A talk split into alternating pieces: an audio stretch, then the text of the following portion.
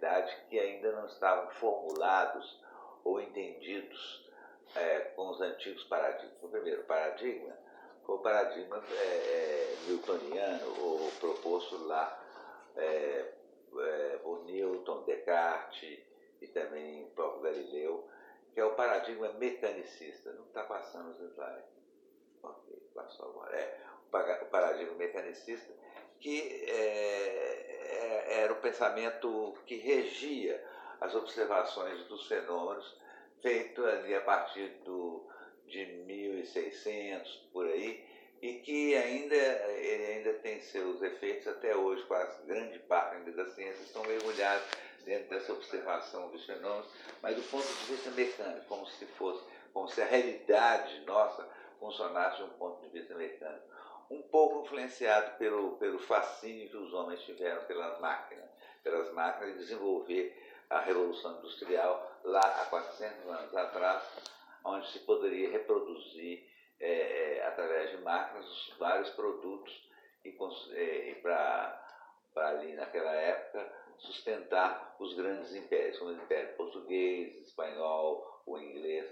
Então, vários países da Europa começaram a fazer produtos em série, produzidos com essas máquinas, e virou o, a moda, né? o pensamento é como se o universo funcionasse como uma máquina de engrenagens que se encaixavam perfeitamente. Quando a gente conseguia descrever um fenômeno através de um pensamento mecanicista, então é, se considerava esse, esse, esse fenômeno científico, né? como se a ciência estava baseada nesse princípio.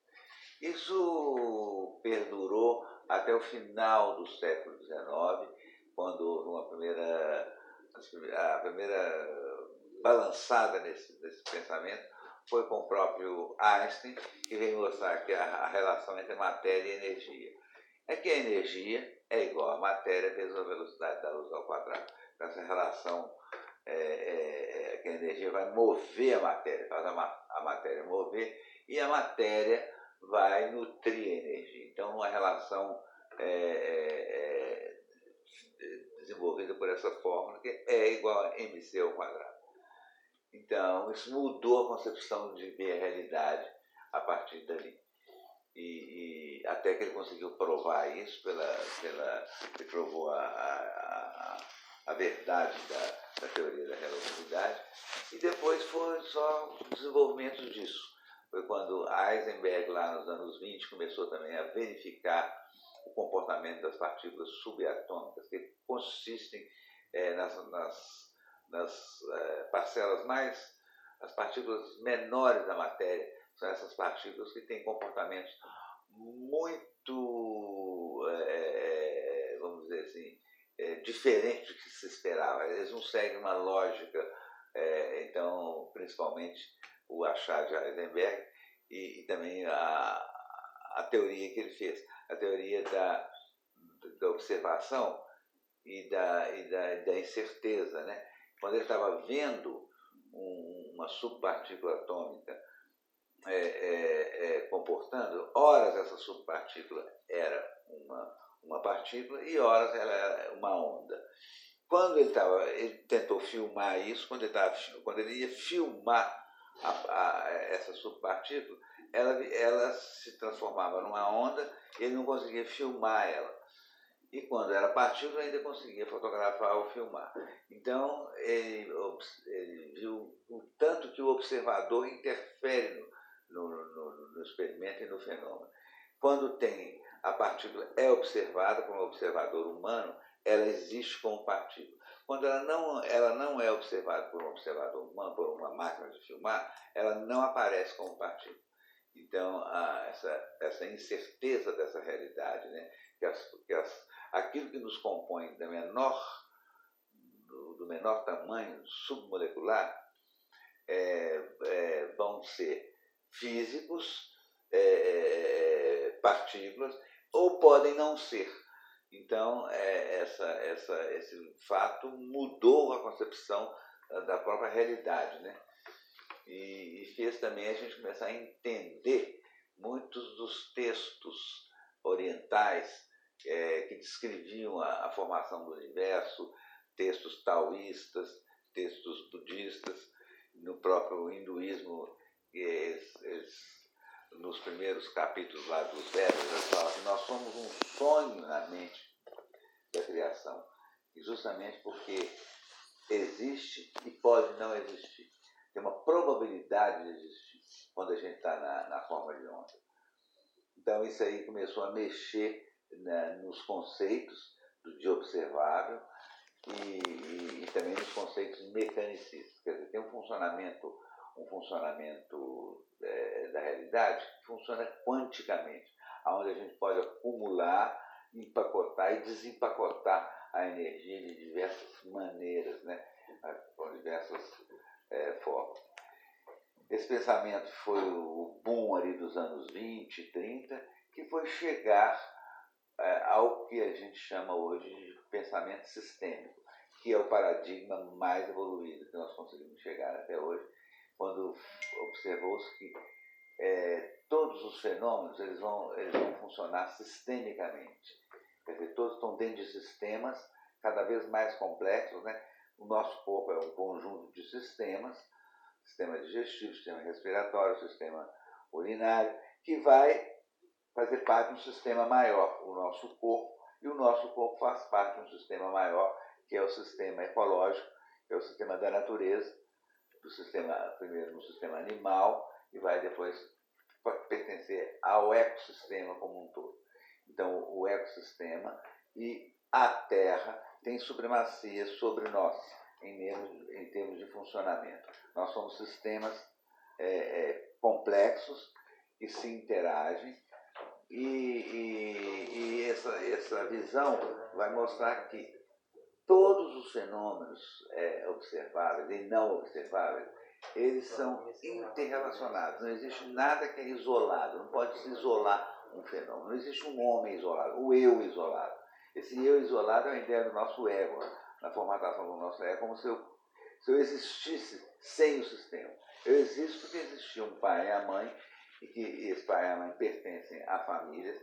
Essas famílias todas estão em nós representadas pelo sistema genético e, pela, e dentro da nossa psique existem bancos de memórias de tudo que se passou e de todas as coisas que, que, que estão ali é, dentro da evolução dos seres humanos. Então nós estamos ligados a, isso. E mais tarde, agora, foi, foi estudado o que se chama de campos morfos. Existem campos de consciência que organizam a realidade aqui. Esses campos morfos está sendo estudado na física, principalmente por um biólogo, Rupert Sheldrake, que veio desenvolver esse conceito, né?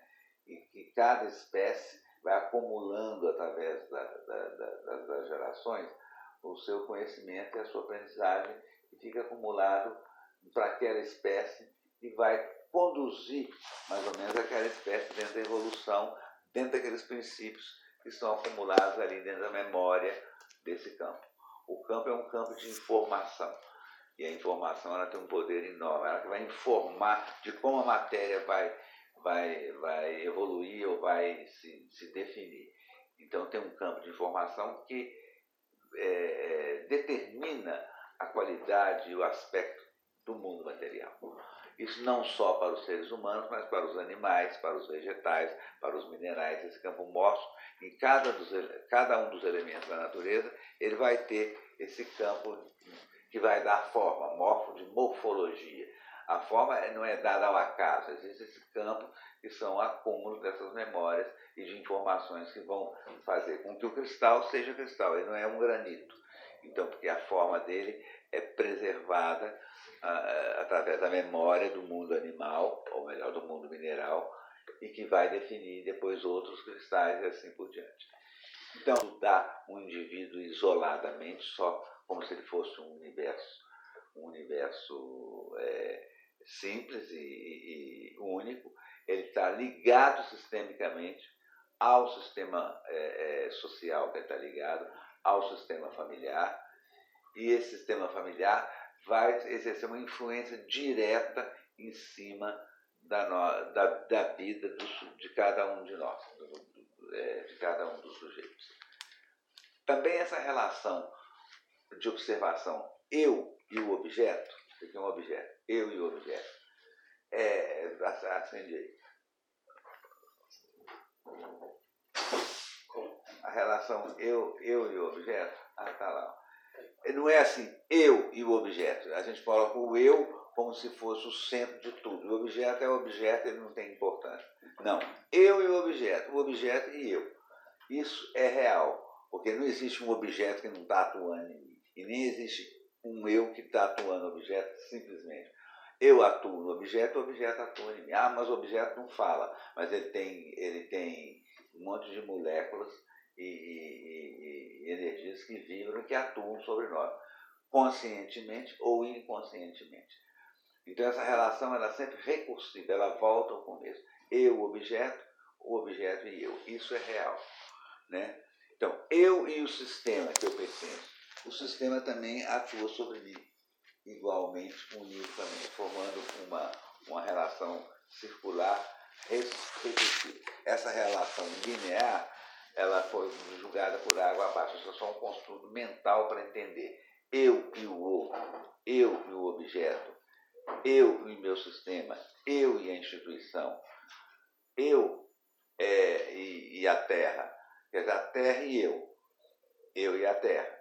Eu e a instituição, essa instituição e eu. A instituição é feita por quê? Por pessoas, seres humanos. Então elas vão atuar na gente.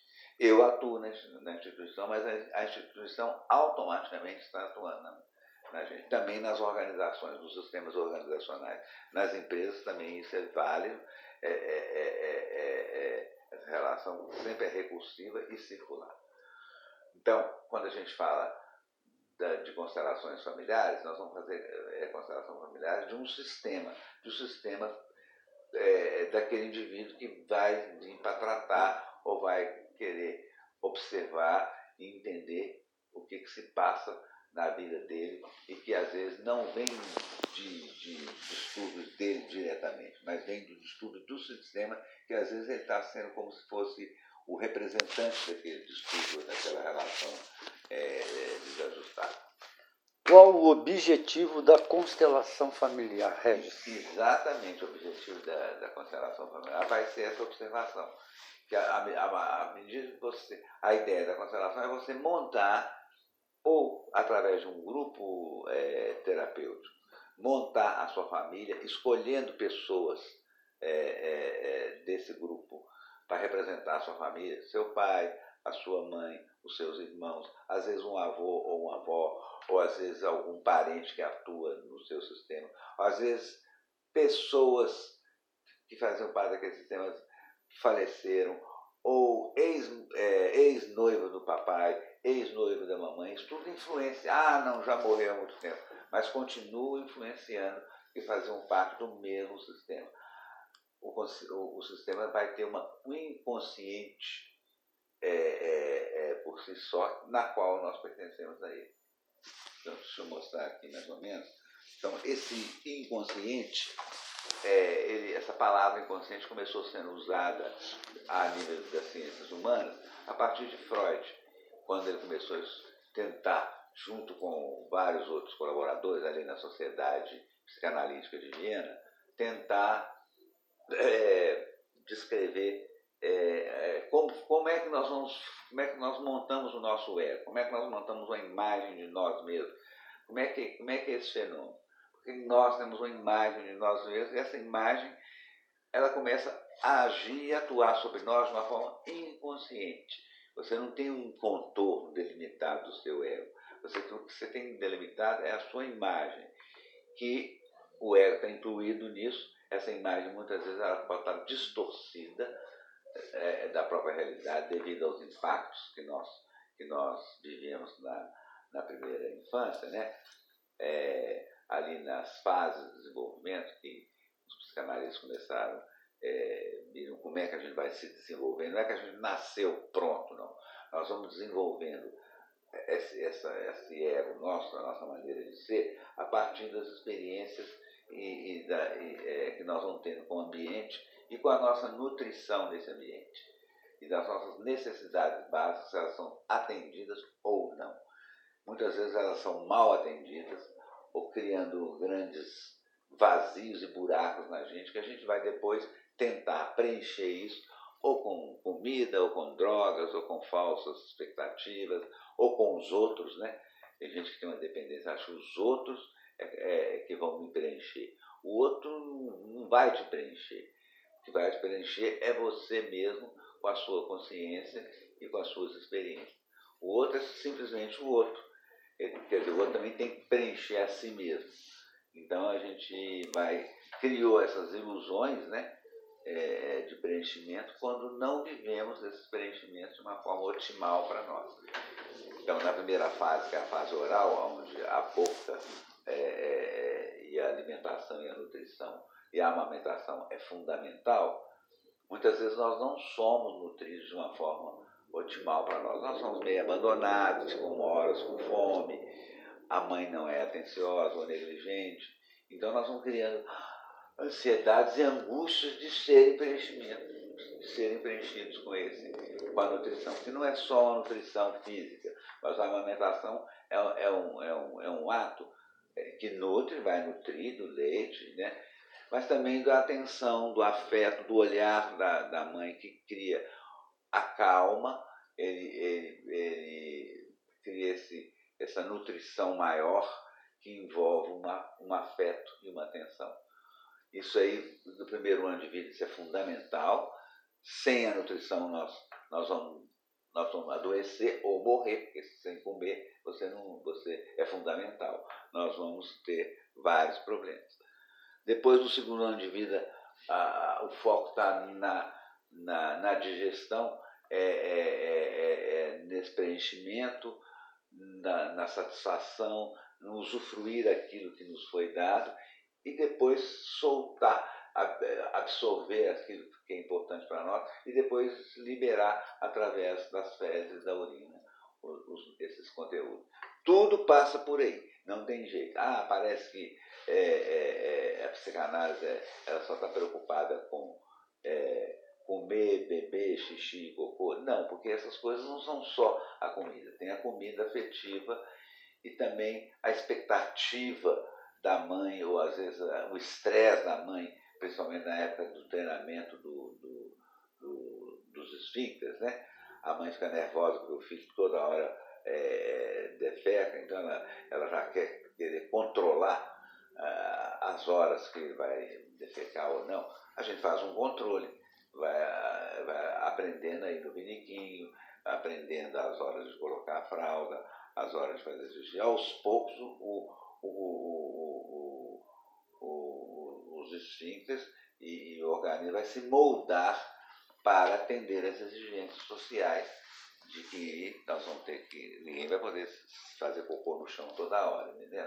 Mas num determinado momento a gente pode fazer nas fraldas, onde, onde a gente quiser. Depois é que a gente vai socializando essas coisas. Os índios, por exemplo, não tem isso, não tem isso tanto assim porque é, o, a, o modo de viver está sempre ligado com a natureza, então o índio tem vontade de fazer cocô, ele faz ali no chão mesmo, ou ele faz ali é, é, é, pertinho da casa, não tem essa necessidade tão grande de ter o banheiro, a separação é, disso aí. Então, é, é muito mais orgânico esse processo, depois ele vai se socializando de uma forma mais adequada. Também nós temos também um sistema de crenças, crenças de que as coisas do corpo são sujas, roupas do corpo são imorais, né? a sexualidade é imoral, a sexualidade é um pecado. Então, nosso corpo, no, no, até os 7, 8 anos de idade, ela é todo sexual, ela é todo sensual. Tudo tem, tudo produz prazer e você, é, é, às vezes, é reprimido de expressar os seus conteúdos de uma forma é, é, é absurda. É, tendo que não posso mostrar minha sexualidade, não posso mostrar minha raiva, eu tenho que segurar minhas coisas. Então a forma com que nós somos educados, ela está muito presa a sistemas de crenças moralistas e muito ligados com a ideia de pecado. Então nós todos somos cheios até da ideia de que nós nascemos do pecado. Isso é uma aberração, uma, uma distorção é, que vai, às vezes, é, se trilhar a nossa vida toda e vamos criar uma grande dificuldade de ser nós mesmos. Lógico, nós temos que, temos que aprender um pouco a controlar a nossa raiva, a nossa agressividade, mas não reprimi-la e não, e não ser punidos por, às vezes, expressarmos a nossa raiva. Às vezes, criancinhas pequenas são punidas porque está expressando a raiva e, e, a mãe não tem paciência, ou o pai tem paciência de, de é, dar um, um continente para isso. Né? Então, isso vai formando essa imagem. E essa imagem que nós vamos tendo de nós mesmos, a maioria das vezes, ela está distorcida da realidade justamente por tudo isso que eu falei. Distorcida e às vezes adoecida, né? A nossa essência está querendo expressar uma coisa, mas nós não podemos expressar, temos que adaptar às crenças da minha família e às crenças sociais que nós estamos inseridos. Então, a própria educação ela é muito repressora, né? Alguns sistemas educacionais são mais são mais orgânicos, como por exemplo a antroposofia, a educação montessoriana, né? é, pessoas com mais contato com, com o sistema tribal são muito mais orgânicos em termos desses conteúdos do que o nosso sistema civilizado. Né? O civilizado criou monstros enormes. A cultura, a vida na cidade, a vida, a competição social. Então isso tudo ficou marcado em nós e nós não tem imagens de nós mesmos é, é, distorcidas. Uma outra pessoa que foi muito importante foi o William Reich, que era do grupo lá de Viena, da, da psicanálise. Ele observou que esse inconsciente está é, no nosso corpo em forma de tensão crônica. Nós vamos adquirindo, à medida que nós vamos crescendo, uma tensão crônica que era para defender dos ataques que nós recebemos dos pais, do ambiente, da cultura. E nós temos quatro maneiras orgânicas de defender. Ou nós peitamos, vamos tentando ser maior que a agressão, ou, que, eh, ou aquele, aquele, aquele input, né? Ou nós ficamos densos, compactados, numa atitude meio de humilhação, aqui somos massacrados, somos achatados, e não podemos nos impor. Ou nós engordamos, inchamos, tentando sair do nosso próprio tamanho, como uma forma de protesto, ou nós colapsamos, ficamos colapsados, rendidos. Então, é essa que vão ser as bases dos tipos caracteriais que foram definidos pela psicanálise e pela psicopatologia, que são o tipo esquizoide, que o direito negado foi de existir, o oral, o direito negado de ter necessidade, ele tem necessidade, depois o, o, o, o direito negado de se impor no psicopático e no masoquista, vão aparecer eh, essas duas reflexões, ou o, o direito negado de ter, amar sexualmente, mas não é genitalmente, amar sexualmente o genitor do sexo oposto, o pai ou a mãe. A, a tendência mais comum é o filho ficar mais atraído pela mãe, depois que sai da fase simbiótica, e das meninas ficarem mais atraídos pelo pai.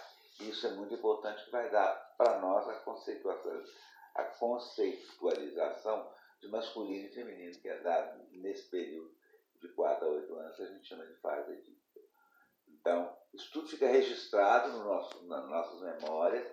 As primeiras terapias, os primeiros processos terapêuticos eram exatamente a gente ter um espaço para a gente recompor como é que nós fomos formando o nosso ego. Isso aí vem a psicanálise com todas as técnicas analíticas. Depois vem também as terapias que vão ver isso no corpo e vão ajudar você com as técnicas liberatórias, romper essas couraças que mantém você preso em si mesmo nessa couraça cristalizada de maneira de ser, como uma defesa infantil. E, e, e depois várias outras formas terapêuticas é, que ajudam a gente a sair desse padrão. Falei ou não falei alguma coisa? Falou, e você falando me lembra também que aí na alimentação, né, aleitamento materno, hum. a escolha do alimento, e depois da agressividade também, né? Lógico. Porque a criança tem que fazer o, ali naquele instante, naquela hora, e isso já vai gerando as patologias, nas doenças. Ah, é, a agressividade, a punição. A punição. É gerada, né? A desmoralização, a humilhação. Tudo isso foi registrado no sujeito, em forma de tensão crônica. Esse, é, foi, essas maneiras foram as mais clássicas de investigar é, esse inconsciente, que é chamado de inconsciente individual, aquele desde a sua concepção, o nascimento e os primeiros oito anos de vida da formatação do ego. Agora, temos um outro tipo de inconsciente que é mais profundo, que é esse depósito de memória de tudo que aconteceu no nosso sistema, é, entre, entre, os nossos pais, os nossos avós, os nossos parentes, né? que é o inconsciente coletivo familiar. Eles começaram a estudar isso mais profundamente a partir dos anos 60, lá na Califórnia, com Gregório Bateson, Virginia Satir e outros que estudaram isso também lá na Europa, na Itália, né, vários outros, outros grupos começaram a estudar a força desse inconsciente coletivo familiar e desenvolver terapias familiares sistêmicas, que vai tentar é, é, é, é ver como como que imagem que você tinha desse sistema, que imagem você ficou desse sistema e que às vezes está interferindo na sua saúde. Ou você vira também, às vezes, um bode expiatório do sistema, uma válvula de, de, de escape todas as patologias, de todas as coisas que foram reprimidas naquele sistema. Né? E quem vai culminar com isso, é, que já é a partir dos anos 70, 80, foi Bert Helling com seu método, que ele averigou é, estudando os Zulus. Ele, um grande, ele passou 20 anos lá com os Zulus na África e viu várias técnicas e vários ritos e processos que os Zulus usavam para manter uma homeostase entre uma geração e outra através desses ritos de honra aos antepassados. É, e ele achou muito interessante isso e viu que ele era padre, ele viu que no nosso sistema aqui, e mesmo na, na, na religião cristã, tinha muito pouco acesso à ancestralidade e a honrar realmente a nossa ancestralidade. E ele tentou transpor esse, o que ele viu lá, é, aqui para o mundo, nosso mundo ocidental, o mundo europeu, uma forma da gente é, investigar é, é, é o, o, nosso sistema e o que, que aconteceu com o nosso sistema através do método das constelações a palavra constelação é, não tem muito a ver com constelação estrelar, não. Tem um pouquinho, porque o que é constelação? É quando você vê que tem uma, uma estrela ligada com outra estrela, ligada com outra essas, essas estrelas formam uma figura, que aí vai dar todas as constelações com os nossos com os signos. Né? A, a palavra constelação vem do alemão Ausstellung, Ausstellung, que significa como uma coisa tem ligação com outra, essa outra tem ligação com outra. Austerling é isso, essa coligação entre elementos. Aqui em português a gente tem que falar uma frase para falar isso, mas em alemão, Austerling, Austellung, se entende que é esse conjunto de fenômenos que se interrelacionam de alguma forma. Então, daí, o nome do método ficou ficou conhecido como método das constelações familiares. Porque, como eu estava explicando, é, as pessoas vão. Ele, ele, nasceu com um trabalho grupal, em terapias de grupo, aonde a pessoa ia lá, geralmente com alguma queixa ou alguma questão, e ele então faz uma investigação sobre aquele sintoma, aquela questão, no sistema familiar do sujeito. Pedir o sujeito para se conectar consigo mesmo e ver no grupo pessoas que poderiam representar a família dele e colocar a, a, como é que ele via a relação entre os, entre os familiares. Então, o sujeito escolhia uma pessoa, colocava ali no lugar, depois escolhia, ah, agora a mamãe está aqui, vai ficar aqui do lado do papai, ou atrás do papai, ou na frente do papai, do jeito que ele percebia. O meu irmão mais velho vai estar aqui, a minha irmã vai estar ali. Então, eu ia montando segundo a imagem que a pessoa tem interna desse sistema. Ao fazer isso, também é, é, o Hellings observou que as pessoas, quando ficavam naquele lugar que o cliente escolheu, naquele lugar que foi escolhido, ficava ali, começavam a sentir e perceber outras coisas que não eram delas especificamente. E às vezes falava, expressava como você se sente nesse lugar que fulano te deu. Ah, eu sinto raiva daquele homem ali que era o papai, entendendo? Então ele mostrava uma raiva que não estava manifesta, mas o protagonista falava dessa raiva. Ou do medo, tem um medo enorme aqui da, é, é, do meu irmão mais velho. Ou, ou, ou às vezes o medo da vovó ou do vovô. Aí é se revelando os conteúdos de dinâmicas que não eram, não eram ditas e não eram visíveis. E aí a gente podia fazer uma investigação através disso. Esse tipo de técnica em psicologia é chamado de técnica psicodramática, é, vinda lá do método psicodrama, que foi desenvolvido lá nos anos 30, 35, por Moreno. Moreno, que era de descendente é, húngaro, né, é, e desenvolveu um método de terapia usando a dramatização para trabalhar os conteúdos das pessoas. É, e, então, quando você monta, faz uma montagem daquela cena. Isso é uma forma psicodramática. Também é a forma da Gestalt. Gestalt, também uma palavra que vem do alemão, que significa forma, a terapia da forma. Quando você vai dar forma para uma situação. Ah, eu tenho uma raiva enorme da mamãe. Então a gente dá uma forma para isso, né? Você uma cadeira, senta sua você põe, imagine que sua mãe está sentada ali, põe uma almofada lá e você fica na frente da sua mãe e o que, que você falaria com ela? Ah, a senhora é uma bruxa, a senhora é isso, ela é aquilo, outro. Vai expressando ali para aquela almofada, cadeira, os conteúdos que não foram expressos é, é, é, lá na situação. E aí depois faz indivíduo trocar de lugar. A pessoa vai sentar na cadeira onde estava a mãe vai olhar para ele. O que, que a mãe diria para ele? A mãe que está interno dele diria. E aí a pessoa monta essa figura e trabalha o conteúdo daquela situação que foi reprimida e, e foi recalcada através de uma forma. Então, dar uma forma para uma coisa, para um conflito ou para uma situação, é fazer uma gestalt, montar gestalticamente aquilo. Isso a gente usa muito em psicologia, nas técnicas de grupo e nas técnicas de terapias individuais para ajudar as pessoas a se entenderem e entenderem, entenderem isso coletivo. A gente podia pegar uma, uma água.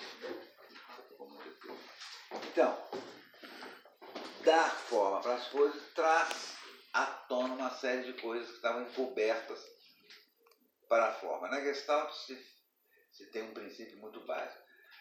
Não existe forma sem conteúdo. Quando você dá a forma para uma, uma, uma situação, o conteúdo daquela situação já está ali. A forma e o conteúdo, é, você, não pode, você não consegue separar. Por exemplo, você tem um cinzeiro, tem uma determinada forma. Você não pode separar cinzeiro da forma cinzeiro, que é um, um pratinho com um lugar para você botar o cigarro. Essa forma já diz o que é cinzeiro. Então, a mesma coisa. Quando você dá uma forma para para a sua família, é a sua família com tudo aquilo que, que a sua família traz, entendendo? Isso que traz é, é chamado de campo mórfico, campo morfogenético daquele sistema, que já traz o conteúdo de várias de várias situações que foram que foram é, vividas ali e que vão manifestar através dos protagonistas, aquelas pessoas que estão representando elas não estão representando, assim, é bom representar o pai dela, assim, a gente fica ali naquele lugar, aí começa a vir uma série de sentimentos naquela pessoa, o terapeuta vai perguntar o que, que você está sentindo quando você está aí representando o pai dele. Ah, eu estou sentindo isso, estou sentindo aquilo, estou sentindo falta de alguém. Às vezes é falta o quê? Da mãe dele, ou então da, da primeira mulher que ele teve. E aí a gente vai, é, é uma primeira mulher, é a mãe, aí você coloca aquela figura, vai montando essa figura com aquilo que vai faltando. Aí vai compondo para o cliente aquela forma. Aí a gente vai checar com o cliente. Seu pai teve um primeiro amor com alguma noiva antes é, do casamento com a sua mãe, aí ele fala, ah, é, realmente ele teve uma noiva, acabou um noivado e foi casar com a mãe. Isso criou um estresse ali naquele sistema, entendeu? E todos os frutos desse casamento sentem um pouco isso, entendeu? Aí a gente traz a figura dessa primeira noiva, uma pessoa para representar ela, para ela ser honrada e ser vista. É, e como é que ela se sentiu com isso. E essa é a pessoa que está representando isso, vai expressar alguns conteúdos do sentimento.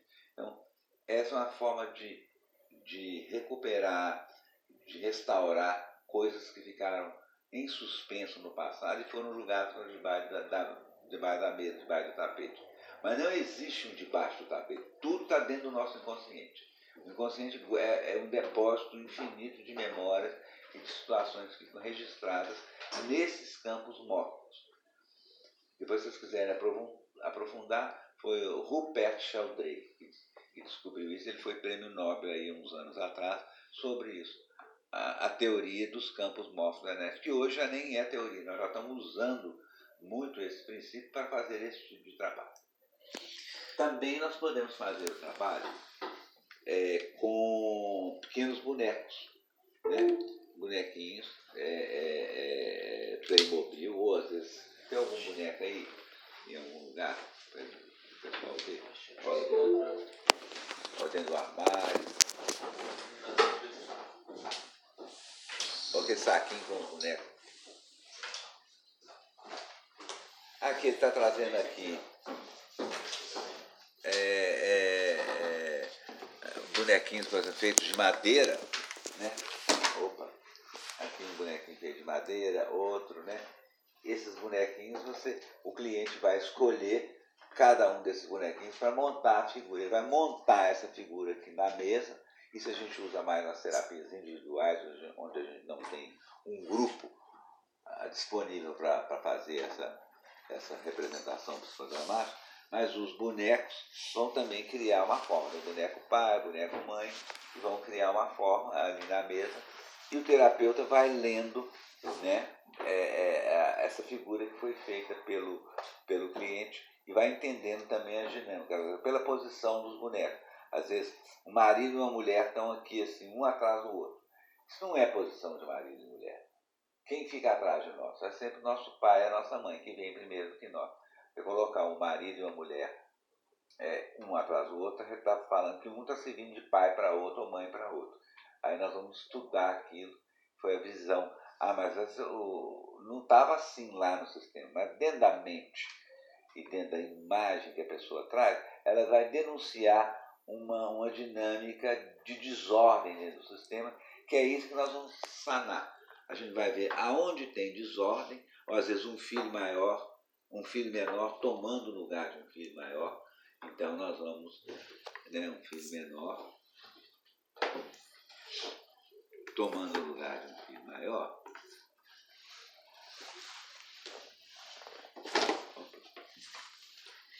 Aí você já está explicando como, como que é feita a constelação, a constelação familiar. É, porque como, como nós vamos. Aqui está caindo, tá difícil.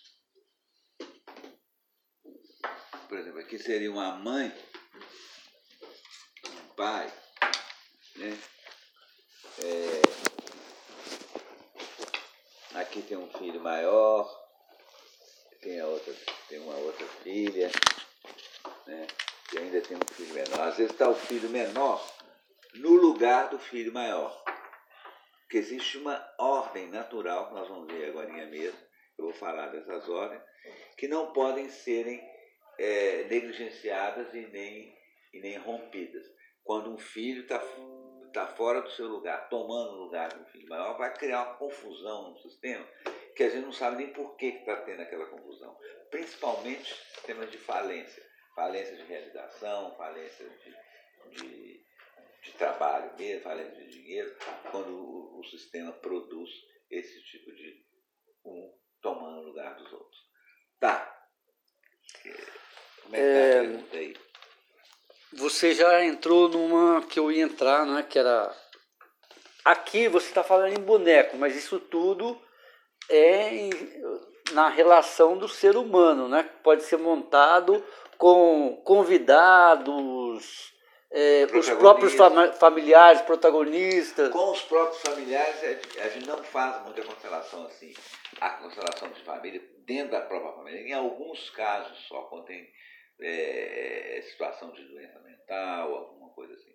é melhor colocar pessoas para representar, fica mais incrível. Quando uma pessoa que nem conhece aquela família está representando aquele lugar, ela vai revelar, revelar o que não é dito. Porque a família vai querer falar sempre o que viu ali, no aparente. As, as cartas ficam marcadas na nova família. Tanto é que um dos maiores problemas que a gente tem é, é, é, a gente fazer uma mudança em alguém. Você tem já um si mesmo montado dentro da família. Se você sempre foi sério, esquisito, fechado, você começar a soltar, desbundar, lá todo mundo vai falar, ih, fulano tá ficando maluco, tá desbundando, porque ele sempre foi certinho. Então você vai querer mudar um pouco o si mesmo, a família não deixa. Ou, ou mudar a visão. Porque a gente acaba ficando um pouco meio de acordo com aquilo que foi mais ou menos determinado ali. Então é melhor não fazer. É, às vezes, quando às vezes vai a mãe e a filha, tudo bem, o pai filho a gente pode fazer. Mas com a família toda é meio complicado. Já fiz algumas vezes, mas é mais complicado justamente por causa disso. Ninguém quer sair do lugar que já estava lá. Fica preso naquele lugar e, e, e vai ser complicado mostrar isso para mostrar um novo, né? as novas dinâmicas. É, Harris, eu vou repetir uma pergunta, porque você respondeu no teórico. Qual o objetivo da constelação familiar no prático? Vamos no já no dia a dia. Quer dizer, as pessoas vão chegar para fazer a constelação com as demandas mais. É, por exemplo, chegam muitas pessoas com problemas é, emocionais eu estou muito deprimido, estou sempre muito deprimida, não sei o que, que acontece, eu tomo, eu tomo medicamento, não sei o que. E nós vamos trabalhar aquilo. Nós vamos fazer uma imagem da família. De, essa, de, essa depressão está servindo para quê? Ou para quem? Essa que é a pergunta. Que um, um, sintoma, ele é uma representação de algo que está num, num nível, num determinado nível, está sendo representado aqui no nível da saúde do corpo. Então a gente vai apresentar essa somatização ou psicossomatização, ela está em função de quê ou de quem? Aí nós vamos fazer, fazendo a consideração, nós vamos descobrir essas duas perguntas. De que ou de quem? Está a serviço de quem essa patologia? Ou então um filho que está desajustado demais, drogado, então nós vamos ver é, é essa, essa, essa, o uso de, da substância é, é, da, da, droga está em função de quê? Está substituindo o que o sistema? Sem você entender isso, não adianta você fazer muito terapias é, é, é, é para tirar o sujeito da, de uma drogadição. Porque a pessoa não entende por quê, para que ele está ele tá substituindo o quê? Eu, eu dei uma, uma palestra é, anteontem. É, no dia 31, que foi sobre isso, o uso das constelações no tratamento do, de dependentes químicos. Ficou muito claro. Quem é, por exemplo, da cocaína, que é uma substância muito excitante e yang, você fica forte, você fica potente, você quer fazer acontecer, ela está muito em substituição à energia masculina que no pai do sujeito era fraca e ele não conseguiu introjetar. Como você está montando essa imagem de si mesmo, você pega muita coisa do seu pai, da sua mãe, dos comportamentos dele e, e instala em você, porque ser homem tem que ser mais ou menos igual ao papai. Então, às vezes, você nem questionou aquilo, você pegou aquilo como uma verdade para você. Ou ser mulher tem que ser igual à mamãe. Mas, às vezes, o papai e a mamãe estavam perturbados também. Nós estamos, infelizmente, nós somos filhos de origem neurótica gente sã aqui no, no mundo ocidental e nas cidades, no sistema nosso, é muito raro. A gente só tem gente normal nas tribos em situações mais relacionadas com a natureza. Na cidade, no sistema que nós vivemos, é todas as relações são neuróticas. Elas são baseadas na, nas relações de poder e de que uns, é, um, é, é um submeter o outro. Então é muito difícil. Então, à medida que você melhora um pouco, sai um pouco disso, você consegue ver em perspectiva aí você fica um pouquinho mais normal. Né? Também tem uma doença na nossa cidade, na nossa, na nossa cultura, que é normopatia, mania de ser normal. Quem é normal no mundo só de maluco? Quem? Eu não sou. Eu prefiro Com a pandemia. Sou... Não, eu, sou, eu prefiro dizer que eu sou paranormal. Eu sou paranormal mesmo. Então eu vou ver as coisas além dessa normalidade é, estabelecida pelas relações sociais que estão baseadas no poder. Não tem graça, mas com a pandemia, logo um pouquinho depois, uns 90 dias, saiu é, é, voltar ao novo normal, né? Qual o novo normal? É. Fica estranho. É, as relações o... se deterioraram por causa do abuso das relações de poder e hoje está tudo interligado. O sistema econômico, o sistema de saúde, a própria somatização. As somatizações elas estão a serviço da personalidade, tá nem é das personalidades. As, somatizações estão a serviço do nosso self, que é a nossa essência mais profunda, a nossa essência mais divina, entendeu?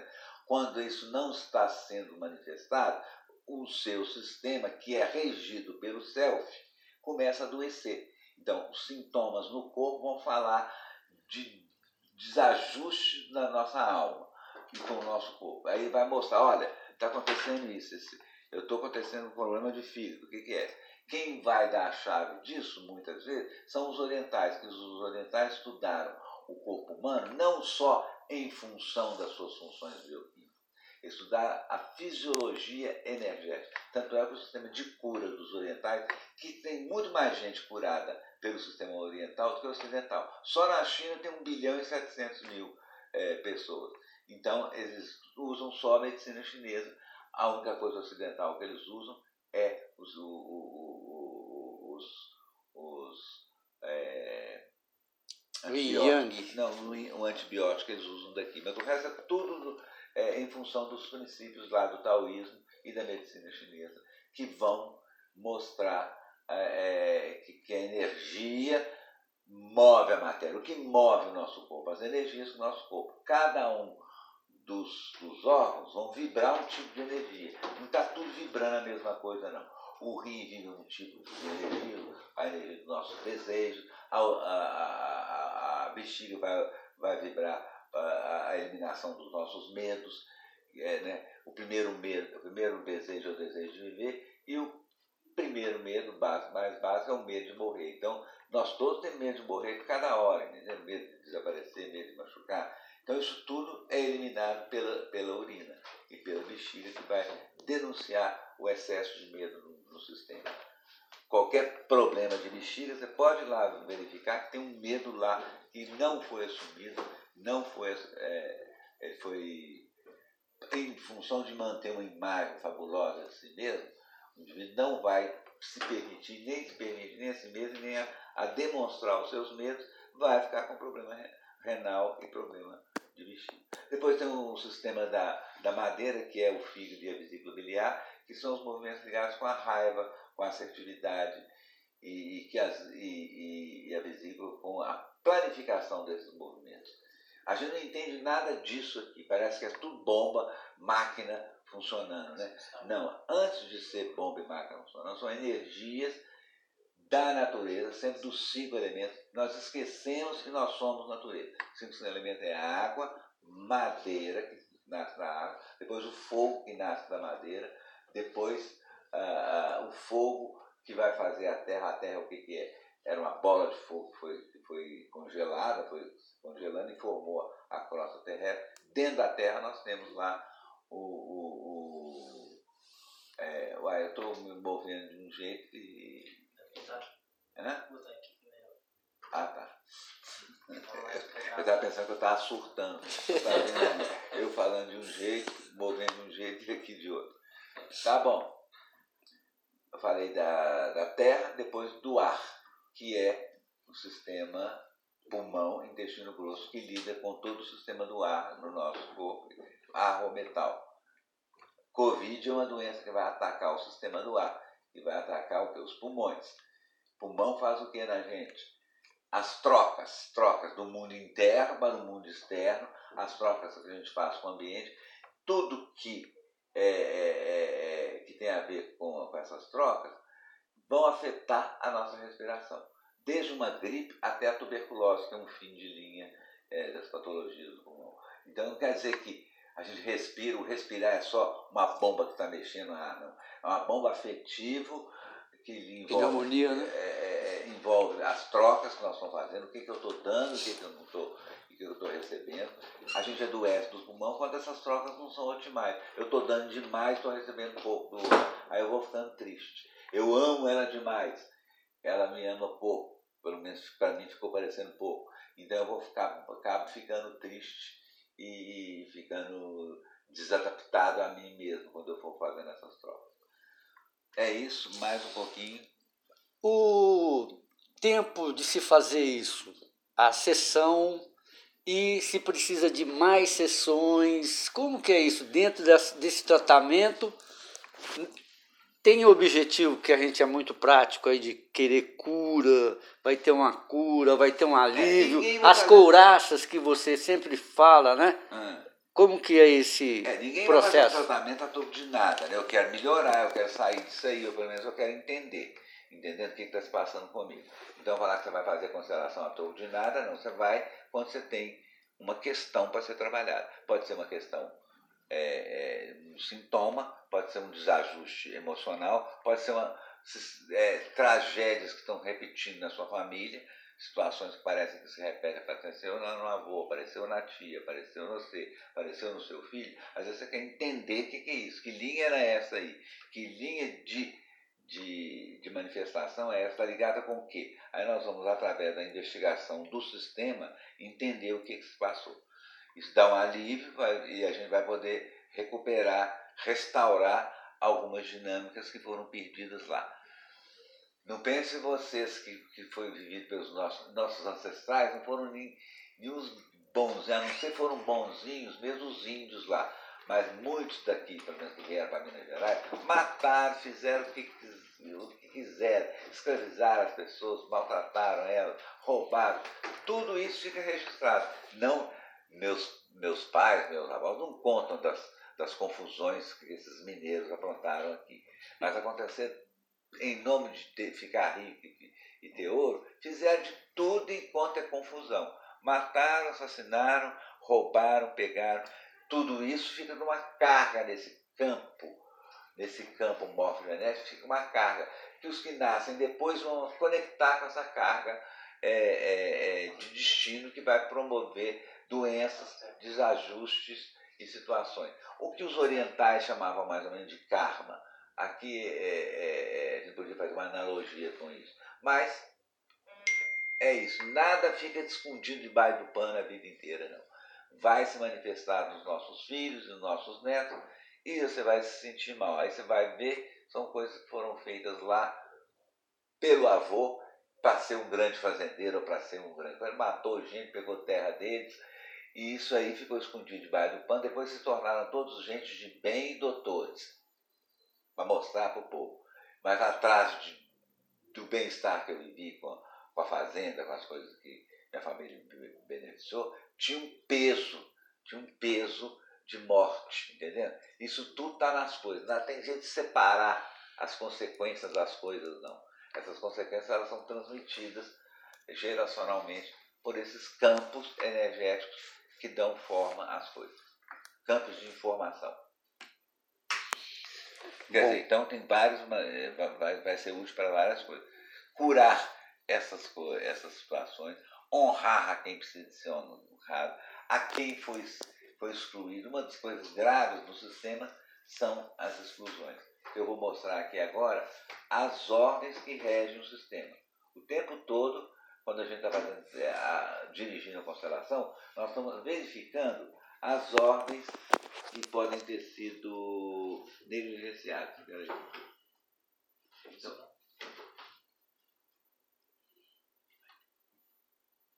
tá. tá bom. Essas ordens que regem o inconsciente coletivo familiar. A primeira ordem é chamada de ordem da pertinência. Isso aí não foi só o Beth Hellick que ele, ele, sintetizou isso, mas foram vários cientistas de vários países, da Hungria, da França, americanos, foram contribuindo no estudo. Teve até o Ivan é, Bosnia, eu não sei nem falar o nome dele, Ivan Borgonozil é, Bosnia. Ele, ele observou várias dessas ordens, fez estudos sobre isso e tem alguma coisa publicada. Em português ainda não tem, mas na obra do Hering está tá presente todo o trabalho do, do Ivan é, é, então, a primeira ordem é chamada de ordem da pertinência. Todos na família têm o direito de pertencer. Todos. Bonito, feio, maluco, é, é, é doido, viado, puta, sem vergonha, cretino. Assassino. A, a única exceção é dos assassinos. Ladrão também. Não, ladrão pode, pode ter. Os assassinos, quando você, quando você é, é, é a pessoa que assassinou e assassinou pessoas, o único lugar que esses seres vão ter paz é quando estiverem juntos das suas vítimas. Ou melhor, na horizontal. Entendendo? É, é, então, os assassinos é um que, que não, não, não tem muita força aqui nessa ordem. Uhum. Tá? Então, pessoas que foram excluídas do sistema, ou porque, é, ou porque cometeram um delito, ou enlouqueceram, foram parar no hospital psiquiátrico, foram tirados do sistema, ou cometeu alguma, alguma, alguma coisa moralmente que não foi aceita pelo aquele sistema, elas foram expulsas. Né? Eu tive uma, eu tive uma, uma tia que foi deserdada lá na época do Barão, lá, do Barão de Cocais, é, e que foi expulso do sistema e foi mandada embora junto com o cara, com o peão lá que ela estava namorando. E na minha família apareceu muitas, muitas reações seres que estavam é, é, ligados, identificados com essa tia, entendeu? E que depois não conseguiram é, se casar, porque é, relacionar poderia ter uma punição desse tipo. O que, que aconteceu ali? Pode, pode continuar. É, punição desse tipo. É, então, essas pessoas que foram excluídas, quando chega na, nas gerações posteriores, que vêm depois, pessoas dessa, que nascem nesse sistema têm a tendência de copiar aqueles que foram excluídos. Isso não é, isso não é por bem ou não é por mal, não, porque nós, dentro de nós existe um amor que pede a inclusão. Na realidade, o universo não tem exclusão de nada. Não é que o Sol mandou Júpiter sair do sistema solar. Isso não existe no universo. Só existe entre nós que nós, uns se acham o, o, o patriarca, o general que vai expulsar é, seres da sua, da sua família. Todos são filhos, todos têm o mesmo direito de pertencer. Quando alguém é expulso, vai criar no futuro identificações com aqueles que são expulsos e às vezes repetem o mesmo destino dele. Então, a repetição do padrão anterior, onde haverá um novo substituto para o lugar do excluído. Então, quando repete determinadas tragédias, pode saber que a pessoa está ali relacionada com aquele que foi excluído. O excluído pode até nem ser diretamente da nossa família, não. Pode ser alguém que sofreu e deu a sua vida pela família. Por exemplo, escravos que, nós, que os nossos bisavós tiveram e que morreram, foram sacrificados em função da riqueza deles, também é uma exclusão. Se eles fez, trabalharam, tiveram é, e sustentaram os nossos ancestrais, eles têm que ter um lugar, entendeu?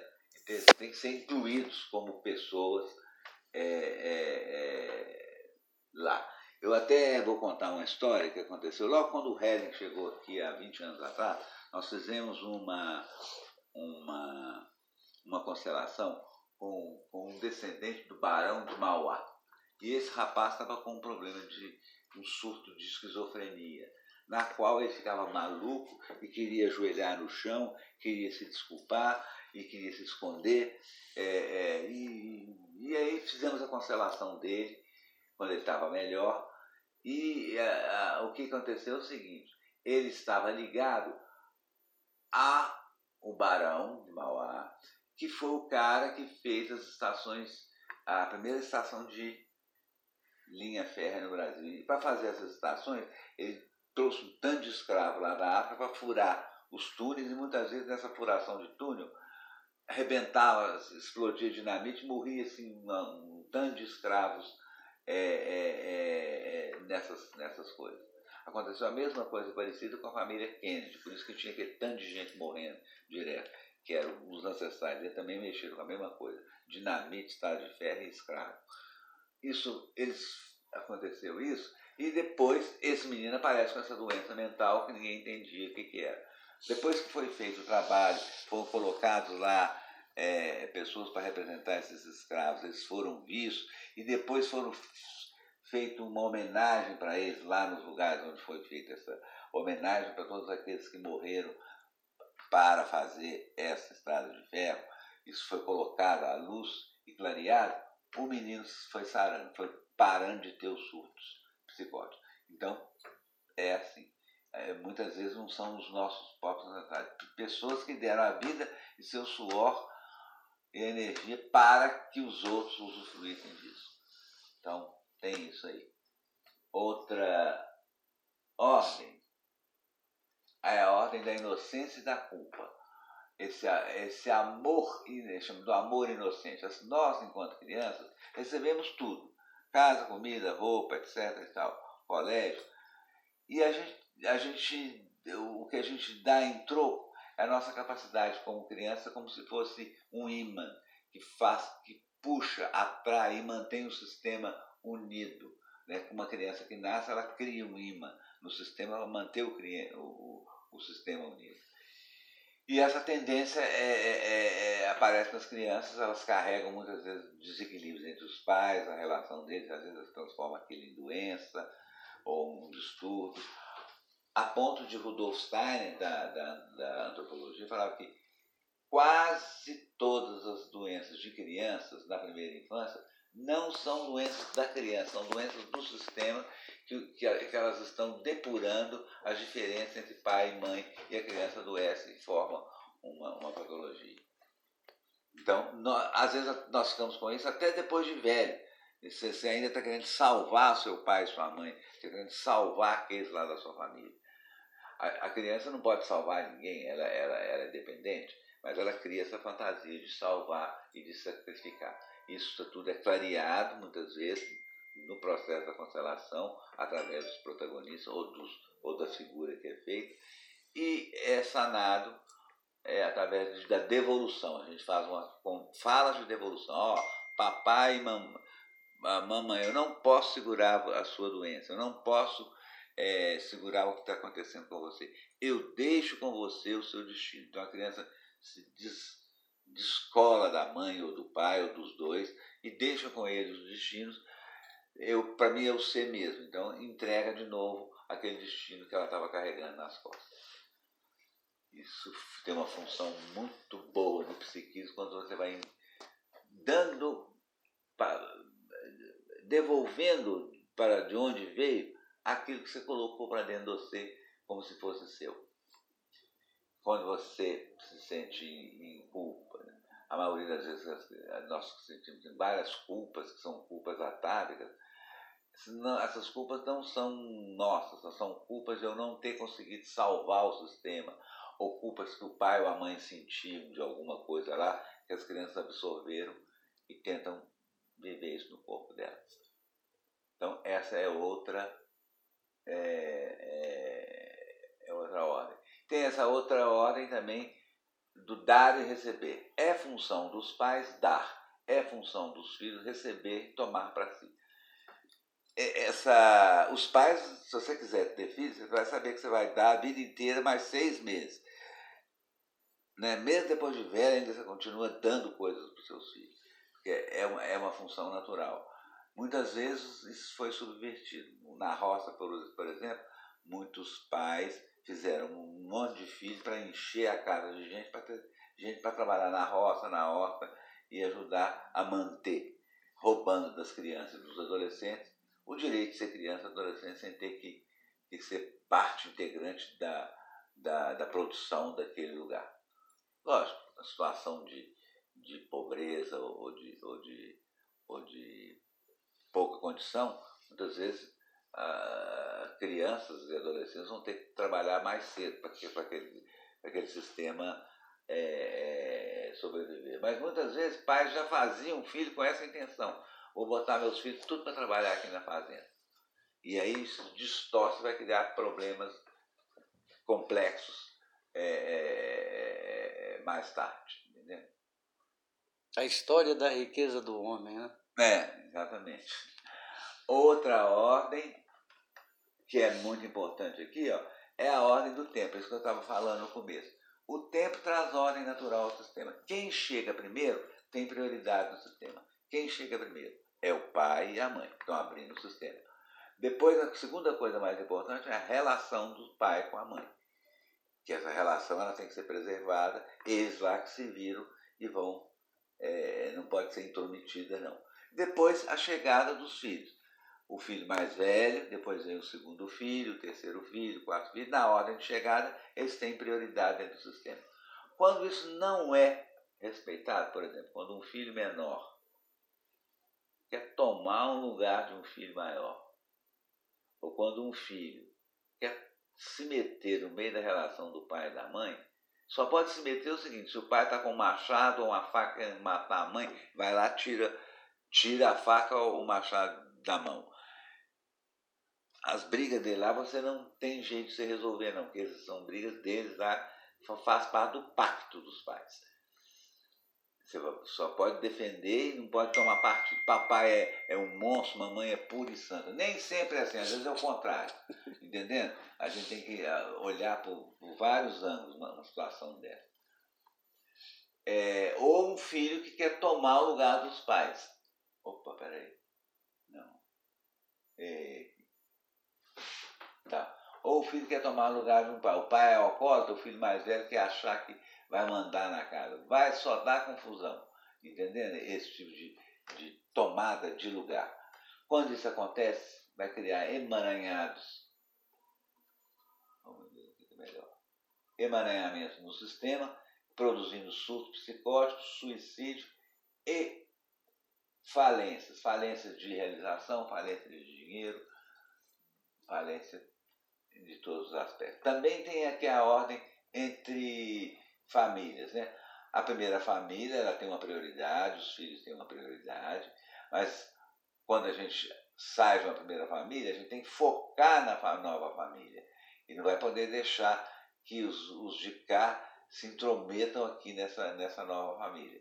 Isso vai produzir também um desequilíbrio. Tem que deixar essa família aqui, ó, a primeira, dentro daquilo que foi estabelecido pela lei, é, família, é, legalmente resolvido. Né?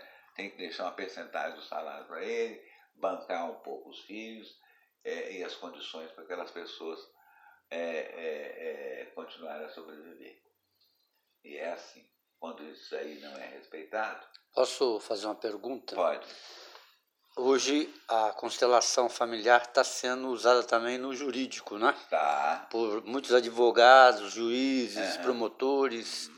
Exatamente para olhar essas dinâmicas ocultas que às vezes não aparecem. Às vezes está julgando uma determinada coisa, ela não é bem assim. Então, através da constelação, você pode ir mais ou menos para a essência daquilo e ver o que, que se verificou, o que, que aconteceu realmente naquela situação. Porque está tudo registrado no nosso campo mórfico. Né? A gente pode trazer à tona isso e sanar determinadas é, é perturbações, ou às vezes é, é, é, interpretações mal feitas só pelo sintoma do que apareceu no caso ali. Então aí nós estamos usando o meta-constelação no sistema judicial e no, cada vez mais, né, dando uma contribuição para o entendimento das situações à luz dos princípios sistêmicos, à luz do campo móvel. São? É, é, tá bom. Cabe uma última pergunta? Cabe uma última pergunta. É, tenho lido muito na pandemia sobre os problemas emocionais, problemas mentais até já agravados pela pandemia em si, né, que deu quando muita informação, informação, até terror, né, pessoal com medo. E hoje, as pessoas que estão tendo, estão tendo problema neurológico, que estão se salvando. Aquelas que perderam pessoas estão tendo problemas. E como que a constelação poderia interagir nesse. É, às vezes. É, na pandemia, é, né? Na, Vamos ser direto. É, a gente tem trabalhado, eu tenho, continuo trabalhando, né? no, no, no, numa situação no sistema, né? por exemplo, uma família que, é, que nós fomos obrigados a, a, a, se, a se confinar, o confinamento traz também um contato muito grande com esses processos do inconsciente, processos que estavam lá adormecidos. Começa a sair um monte de coisa, entendeu? Começa a brigar, brigas estranhas, memórias que vêm, né? Muita coisa vai vindo à tona. E essas coisas precisam de trabalhar. É uma oportunidade, você vai ter uma, uma, uma, uma, uma, uma relação mais estreita com aquelas pessoas, mas também é um grande risco, como acontece, tem acontecido aí. Muita coisa detonou, veio à, veio à tona, muitas separações vieram à tona, é, é, é, muitas patologias vieram à tona, porque estavam lá é, nucleares, estavam, elas estavam ali como se fossem encapsuladas. Com o, o, com a, a, privação de estímulos de, de, sociais, de sair para a rua, você ficar mais em casa e mais recluso, veio muita coisa à tona assim. Estamos aí é, é, para ajudar. E às vezes nem isso a gente pode, porque também ou a gente pegou o Covid, ou a gente também está meio pirado. Então, né? Porque não é que terapeuta tem uma capa de proteção total, absoluta, não. Todo mundo pode adoecer numa situação dessa, que é uma situação mais geral. A gente pode dar uma força, mas muitas horas o bicho pega para todo mundo, porque a gente tem privação é, de contato, privação financeira, tudo isso acumulado um em cima da outra, ninguém aguenta muito não. Nós já estamos quase dois anos com essa brincadeira, então aparecem esses, esses conteúdos todos. E a constelação, o médico pode ajudar muito para ver o que, que é isso que está que, que é isso que está passando? O que, que é isso que está vindo do inconsciente para vir à tona? A gente pode clarear isso. Outras pessoas ficaram, tiveram até o contrário. É, se aproximaram mais dos maridos, aproximaram mais dos filhos, não teve esse outro lado também da aproximação, é, menos frenesi de ficar para fora e mais contato no dia a dia com filhos e com uhum. parentes. De tudo isso aí. Ainda vai acontecer muita coisa nesse, nesse aspecto. É, já são. A gente vai deixar para eles fazerem alguma pergunta? Não, não tem ninguém para dialogar. Isso é só no YouTube, tá só você. Se, se vocês quiserem fazer alguma pergunta no comentário do YouTube, fica à vontade que eu leio aqui. Ah, tá. É, tem alguma, alguma, alguma pergunta aí? Não, ainda não. Tá. Então,